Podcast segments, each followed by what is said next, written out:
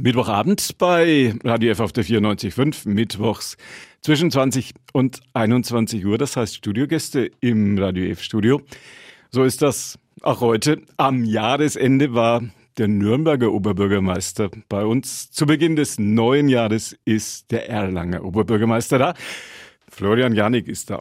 Einen schönen guten Abend erstmal. Schön, dass Sie da sind. Ja, schönen guten Abend auch von meiner Seite. Freut mich sehr. Gut ins neue Jahr gestartet. Ja, Erla sehr entspannt ins neue Jahr gestartet tatsächlich. Erlanger Rathaus läuft wieder auf Volltouren. Mittlerweile ja. Wir haben ja immer zu zwischen den Jahren, zwischen Weihnachten und Neujahr und das ist echt eine gute Zeit, ja, weil da passiert dann auch mal auf meinem Handy nichts, ja, keine E-Mails, keine, sondern so richtig ja, Entspannung und das ist gut. Sie sind jetzt, glaube ich, zehn Jahre Oberbürgermeister. Fast, so, ja. Fast. Jetzt am, am, im Mai werden es zehn Jahre. Der Bart ist neu. das liegt aber nur daran, dass wir uns nicht so oft sehen. Mittlerweile ist er gar nicht mehr so neu, sondern jetzt so. Ja, ich habe immer mal wieder, äh, bin ich aus dem Urlaub mit Bart gekommen, weil ich mich im Urlaub nie rasiere. Ja. Und äh, dann habe ich ihn schon mal immer mal stehen lassen, aber dann wieder weggenommen und jetzt dann irgendwann gesagt, nee, das, das, das bleibt jetzt mal. Bart ist wieder in. Ne? Ja, ja, und mir gefällt's. Ja, ja nicht nur Ihnen. Es gibt viele Statistiken, da liegt Erlangen bundesweit immer ganz vorne, wenn es um Innovation geht, wenn es um Lebensqualität geht, wenn es um Fahrradwege geht, wenn es um Wohlstand geht, all diese Dinge. Ist es ein Luxusjob, Erlanger Oberbürgermeister zu sein?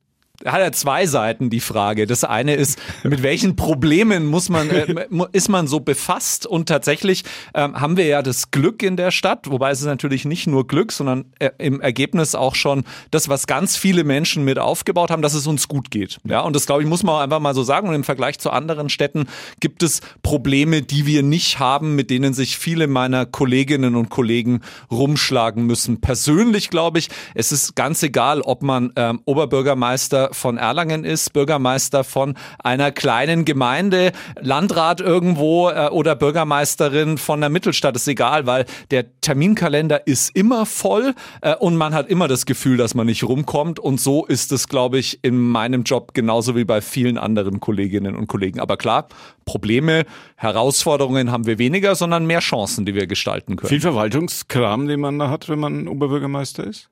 Ja klar, das ist die, also das ist tatsächlich ja die Hauptaufgabe. Ich bin halt auch Chef von 3000 Leuten und da treten so allerhand Themen auf, über die man sich, mit denen man sich zu beschäftigen hat. Sind Sie ein beliebter Chef, ja? Ne?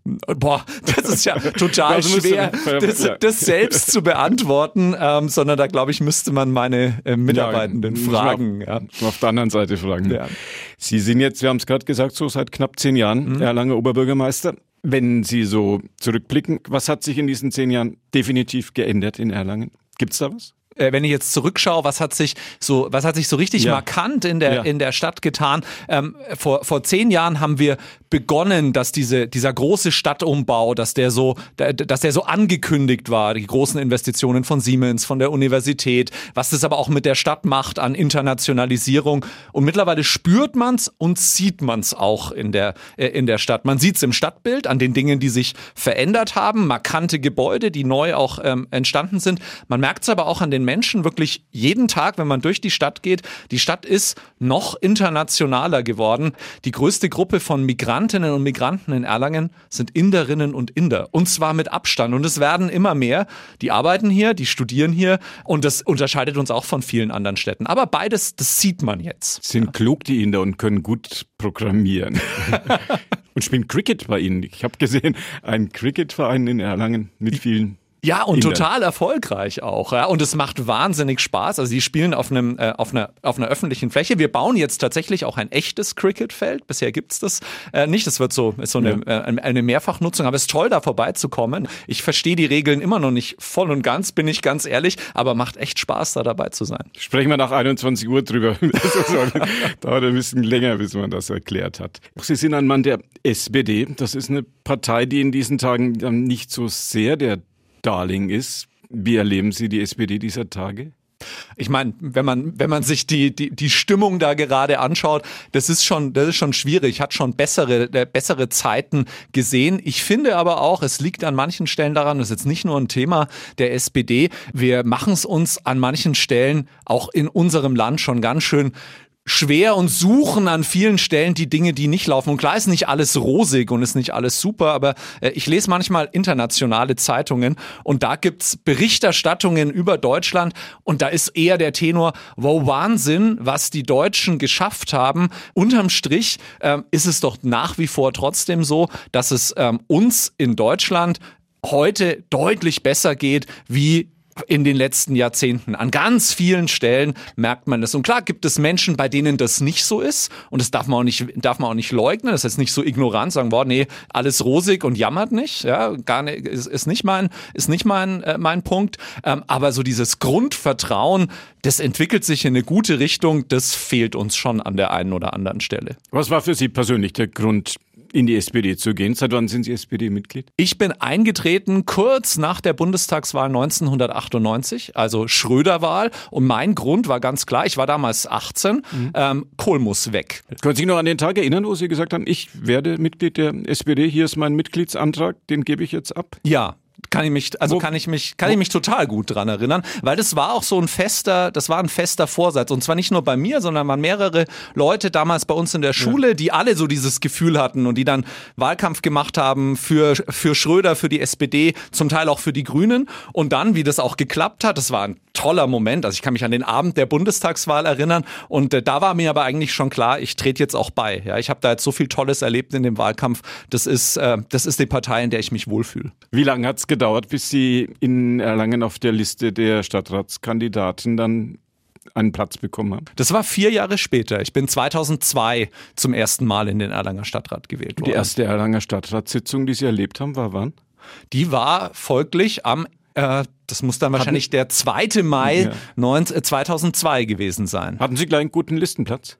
Äh, ja, relativ gut, weil ich war damals Juso-Vorsitzender, also die Jugendorganisation ja. der SPD und äh, hatte einen Platz relativ weit vorne. Sind Sie fleißig? Sind Sie engagiert? Wenn die SPD gleich in ganz kurzer Zeit sagt, Florian Janik, das ist der Junge von den Jusos, der bekommt ja einen guten Platz auf der Liste, damit er Erlanger Stadtrat wird. Ich habe aber gesehen, Sie sind natürlich auch Doktor Florian Janik und haben nicht mal nur so irgendwie nebenbei promoviert, sondern summa cum laude. Ich glaube, darüber gibt es, glaube ich, gar nichts mehr. Sind Sie fleißig? Ja, ich, und ich arbeite auch gern ja, auch nebenbei immer engagiert gewesen, auch bevor ich in der, bevor ich äh, äh, politisch aktiv gewesen bin. Sie sind nicht nur Dr. Florian Janik, Sie sind auch Diplom-Sozialwirt. Was war der Impetus, sich für die Sozialwissenschaften zu entscheiden? Mehr Verständnis für gesellschaftliche Zusammenhänge. Und zwar nicht nur auf so einer Gefühlsebene, sondern wirklich empirisch. Also ich bin auch Zahlenmensch. Ich äh, bin Statistikfan, auch übrigens was, was mir in meiner Arbeit schon zugutekommt. Ich kann mit, ich kann Zahlen lesen und brauche auch Zahlen, um mich so gesellschaftlichen Phänomenen zu nähern. Und das selber mit zu erheben, zu gestalten, auch auswerten zu können, das hat mich schon fasziniert. Was sind die großen Themen, mit denen Sie in Erlangen derzeit konfrontiert sind als Oberbürgermeister? Ich würde sagen, konfrontiert, das klingt so, ja, das klingt schon sondern, sondern die, die, sie lösen müssen. Die also lösen die, wollen. Ja, das, das, größte, das größte Projekt und die größte Aufgabe ist gerade in der Stadt Erlangen, wir stellen uns das zweite Mal nach dem Zweiten Weltkrieg stellt sich die Stadt nochmal vollständig neu auf. Also die, die die Stadt prägen, ähm, das ist natürlich die Universität mit dem Klinikum und es ist heute die drei Siemens Aktiengesellschaften, die wir am Standort haben, die investieren gerade in einem Ausmaß, das ist wirklich Wahnsinn. Wir reden von 5 Milliarden Investment im Stadtgebiet mindestens. Ähm, und das zum Erfolg zu führen, ich meine, das ist eine Riesenchance und ganz viele würden sagen, er ist ein Selbstläufer, aber man muss sich ja immer klar werden, das, was dort jetzt geschaffen wird, das verändert, wie sich die Stadt anfühlt. Dieser Campus im, äh, der Campus im, im Süden der Stadt, der verändert was in, in, in, der Dynamik einer, äh, einer Stadt, wo halten sich die Menschen auf und es muss gut werden, weil so wird die Stadt in den nächsten Jahrzehnten sein. Ja, und das gut zu gestalten, das ist eine tolle Aufgabe, weil es ist nicht den Niedergang verwalten, sondern die Zukunft gestalten auch aus einer Stärke heraus, aber das bindet schon sehr, sehr viel an Kapazitäten und man will es ja auch die Chancen nutzen. Also soll ja nicht einfach nur werden, wenn ich jetzt ein Beispiel rausgreife, wir haben jetzt ähm, äh, im, im letzten Jahr war ja ähm, auch der Bundeskanzler in Erlangen, wie Siemens äh, verkündet hat, sie investieren am Standort in Erlangen, also in Bayern, in Deutschland, in Europa, in Produktion Investition. Und dann zu sagen, naja, wir wollen jetzt nicht nur, dass diese Investition stattfindet, sondern die findet in einem äh, alten Gewerbegebiet in Erlangen statt und alles, was da drin rum ist, auch nicht Siemens, das soll davon profitieren. Und das wollen wir ganz neu aufstellen. Das sind große schöne Aufgaben, die aber auch viel Zeit kosten. Und ein anderes Riesenthema in dem Jahr, äh, das wird die Stadtumlandbahn sein und der äh, Bürgerentscheid darüber, weil jetzt liegen alle Fakten auf dem Tisch und die Erlanger Bürgerinnen und Bürger können jetzt darüber entscheiden, ob es auch tatsächlich kommt. Dass ich es wichtig finde, ich glaube, das wissen die allermeisten. Strahlt das auch in die Metropolregion als Ganzes? Klar sind, ist der Standort Erlangen ein Zugpferd hier in der ganzen Region. Das wissen wir. Ich meine, wir haben genauso viele Arbeitsplätze wie Einwohner. Ähm, da hängen natürlich ja. ganz, ganz viele Familien dran, die nicht alle im Erlanger Stadtgebiet wohnen. Das ist, das ist völlig klar. Und deswegen ist es schon auch eine Verantwortung für die Region, dass diese großen Investitionen auch erfolgreich erfolgreich umgesetzt werden. Das gilt für die Universität übrigens ganz genauso. Findet man bei Ihnen noch eine Wohnung? Kann man es sich leisten, in Erlangen, in Erlangen zu wohnen? Wohnen ist, das ist sozusagen die, die, die Kehrseite des Erfolgs. Ja, es ist klar. Wir sind ähm, äh, nach München einer der teuersten äh, Städte äh, und in Bayern die, zwei, die zweitteuerste Stadt. Was uns gelungen ist in den letzten Jahren, äh, und das ist auch was Besonderes, weil das haben nicht viele Städte geschafft, dass wir wieder mehr geförderten Wohnungsbau haben und tatsächlich die Zahl der Wohnungen weiter angestiegen ist. Aber trotzdem ist es nach wie vor für Menschen mit einem ganz normalen Einkommen ist es schwierig in der Stadt Erlangen Wohnraum, äh, Wohnraum zu finden. Das ist nach wie vor so und das wird die große Herausforderung sein, weiter zu bauen, weil das ist die einzige Möglichkeit, um tatsächlich Wohnraum zu schaffen. Und im Moment ist die Situation am Immobilienmarkt ja ja, mit schwierig noch ähm, beschönigend formuliert. Die Menschen hier in Nürnberg und in Fürth, wie viel profitieren die von der Erfolgsstory des Nordens, sag ich mal? Ich denke, ganz viele Menschen arbeiten dort. Das wissen wir auch aus den Zahlen, ja, dass äh, die meisten Einpendler nach Erlangen kommen aus Nürnberg. Die arbeiten bei uns und leben äh, in Nürnberg. Und in Herzogenaurach sind die Zahlen äh, sind die Zahlen da ähnlich. Das ist für die ganze Region eine Bedeutung, eine große Bedeutung. Und ich finde es deshalb ja so wichtig, dass wir es aber echt geschafft haben, so dieses Thema hinter uns zu lassen. Ist jetzt die eine Stadt wichtiger oder die andere, sondern wir haben gelernt, wir sind als Region erfolgreich und wir konkurrieren auch als Region mit anderen Regionen. Regionen ähm, und nicht, die Hauptkonkurrenz ist nicht zwischen ähm, Erlangen, Nürnberg und Fürth ähm, oder, dem, äh, oder, äh, oder Lauf, sondern wir stehen gemeinsam da und müssen uns positionieren in Deutschland und in Europa. Zwei Dinge, die ich Sie gerne gefragt hätte. Ja. Da ist zum einen dabei Attac. Mhm. Das ist ein, wie man so schön sagt, doch etwas globalisierungskritisches Netzwerk. Verträgt sich das mit dem Optimismus und mit der Weltsicht, die Sie jetzt auch hier für uns und für die Radioführer uns ja geschildert haben? Aus meiner Sicht ja, weil es geht darum, das gerecht zu gestalten. Und der ursprüngliche Ansatz ähm, ist dabei ja gewesen, und den finde ich nach wie vor richtig, dass wir es schaffen, dass wir internationale Unternehmen auch gerecht besteuern, nicht nur bei uns, sondern auch in allen anderen Ländern. Äh, und das finde ich nach wie vor einen ganz wesentlichen, äh, einen ganz wesentlichen Ansatz, bei dem ich übrigens weiß, dass viele Unternehmen das ganz genauso sehen, dass es notwendig ist, dass es auch faire Regeln äh, gibt, die in allen Ländern gleichermaßen gelten. Und aus Neugier frage ich Sie noch, warum Sie Mitglied bei Bürger für die Goethestraße e.V. sind. Wo ist in Erlangen die Goethestraße? Was geht da ab? Die Goethestraße ist tatsächlich direkt in der Stadt, ähm, also vorm Bahnhof. Ja. Ähm, und ähm, äh, der Verein hat sich vor vielen, vielen Jahren gegründet, äh, wie es um den Umbau der Straße ging, so als Interessenvertretung. Und ich habe da damals dort gewohnt. Wohnen Sie jetzt? Ein Stück weiter am Fuße, am Fuße des Burgbergs auf dem Festgelände der Bergkirchweih. Oh, da haben Sie, haben Sie un unruhige Monate Monate immer wieder zwischendurch. Ja, Tage, aber ehrlicherweise, die sind, ja, für mich ist das Tage. eigentlich ähm, äh, sehr, sehr angenehm, weil während der Bergkirchweih ist ja der Amtssitz des Erlanger Oberbürgermeisters auf, der, auf dem Berg und wenn man es da nicht so weit nach Hause hat, ist nie verkehrt. Hatte ich doch gedacht, dass wir irgendwann das Wort Bergkirchweih noch, noch sagen, wenn der Erlanger Oberbürgermeister am Mittwochabend bei uns im Radio F-Studio ist. Wenn wir schon Bergkirchweih sagen, gibt es das Café Mengin noch? Ja, natürlich gibt es das noch. Das ist, ja, es ist bestimmt eine, also einer der, der Orte, an, an denen ganz viele Leute auch, auch gerne sind und hingehen, ja. So haben wir die Erlanger Klischees Schlossgarten und Bergkirchweih und Café Mingin. Haben wir mal abgehakt.